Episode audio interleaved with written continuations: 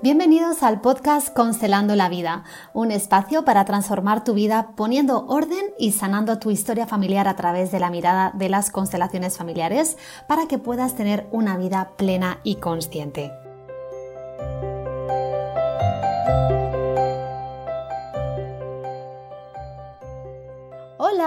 Te doy la bienvenida al episodio número 6 de este podcast llamando Constelando la Vida. Soy Graciela del Campo Vara, terapeuta sistémica y holística, y quiero ayudarte a tener la vida que te mereces y deseas.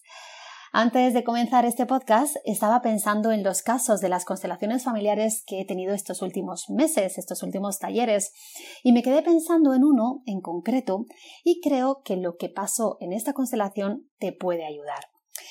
Resulta que una chica de México se apuntó para constelar en uno de mis talleres grupales online y cuando llegó su momento me contó que su conflicto era que se había divorciado porque su marido le había sido infiel con su sobrina y también con su prima. Sí, es un hecho bastante duro. ¿verdad? Sin embargo, cuando ella lo contaba, se ponía en el lugar de la víctima porque tenía mucha rabia acumulada y decía que ella era una buena persona, que ella había estado ahí siempre para servirle, para darle todo lo que él necesitaba, para hacerle la comida, para comprarle la ropa, para asumir toda la carga de la responsabilidad en la crianza y en el cuidado de los hijos que tenían en común, y que además, para más Inri, sus padres no la habían apoyado con todo lo sucedido. Bueno, ella quería volver con él para vengarse porque sentía que la habían usado, así que en esa constelación trabajamos en la importancia de uno de los órdenes del amor eh, que son más importantes y que son además la base de las constelaciones familiares, que es el equilibrio entre el dar y el recibir. Lo cierto es que en toda relación es fundamental que haya un equilibrio, es decir, que cada una de las personas sea capaz de dar pero también de recibir, porque cuando uno solo da y el otro solo recibe, lo que sucede es que se produce un desequilibrio. Bueno, he dicho en todas las relaciones, pero tienes que saber que entre los padres e hijos nunca habrá equilibrio, ese equilibrio, porque nuestros padres nos han dado la vida y jamás podremos equilibrar ese regalo tan inmenso. En el caso de los padres, de padres e hijos, los padres dan y los hijos toman. Sin embargo, sí es fundamental que haya equilibrio en el resto de relaciones entre iguales, en el resto de relaciones de nuestra vida, con nuestras parejas, con nuestros amigos, familiares o compañeros de trabajo.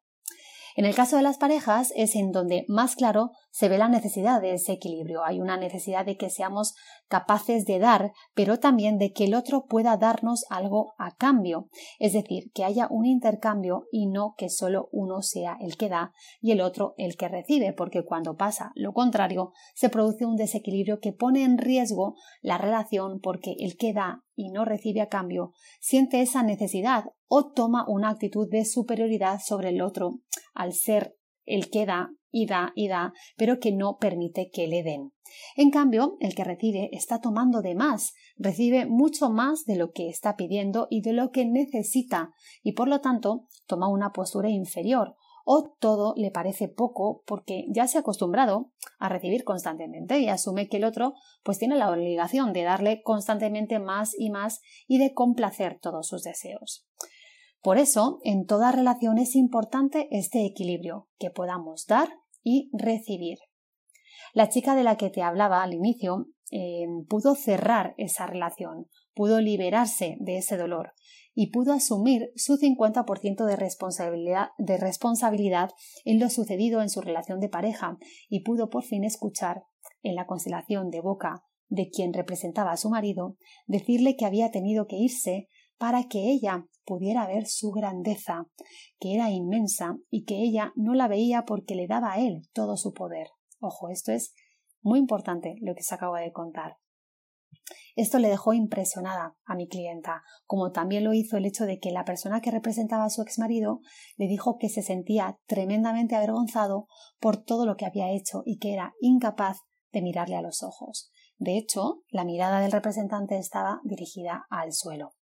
Y es que cuando das mucho más de lo que el otro puede recibir, esta persona le daba, le daba, le daba, y el otro, su expareja, no era capaz de verlo, ¿no? Y de asumirlo y de recibirlo, esa persona se va, se tiene que ir, se aleja porque no puede sostener todo lo que está recibiendo y entonces así es como se producen las rupturas, la infidelidad y la distancia en la pareja.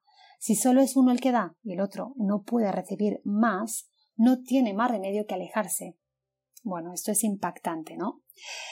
Si algo de lo que te he contado ha resonado contigo, si sientes que tu pareja está en desequilibrio, si tenéis conflictos y no sabes por qué, o simplemente quieres mejorar tu relación para seguir creciendo en pareja, te invito a que te unas a uno de los talleres de este mes. Además, estoy súper feliz porque este mes Geles, una de las terapeutas de mi equipo, hará un taller online el día 22 y el día 29 haré uno yo. Así es que tienes dos fechas a elegir. Tú eliges la que mejor cuadre en tu agenda. Bueno, ¿te vienes? Te dejo el enlace para constelar y para participar aquí debajo. Y te espero el próximo sábado en un nuevo episodio de mi podcast. Un fuerte abrazo.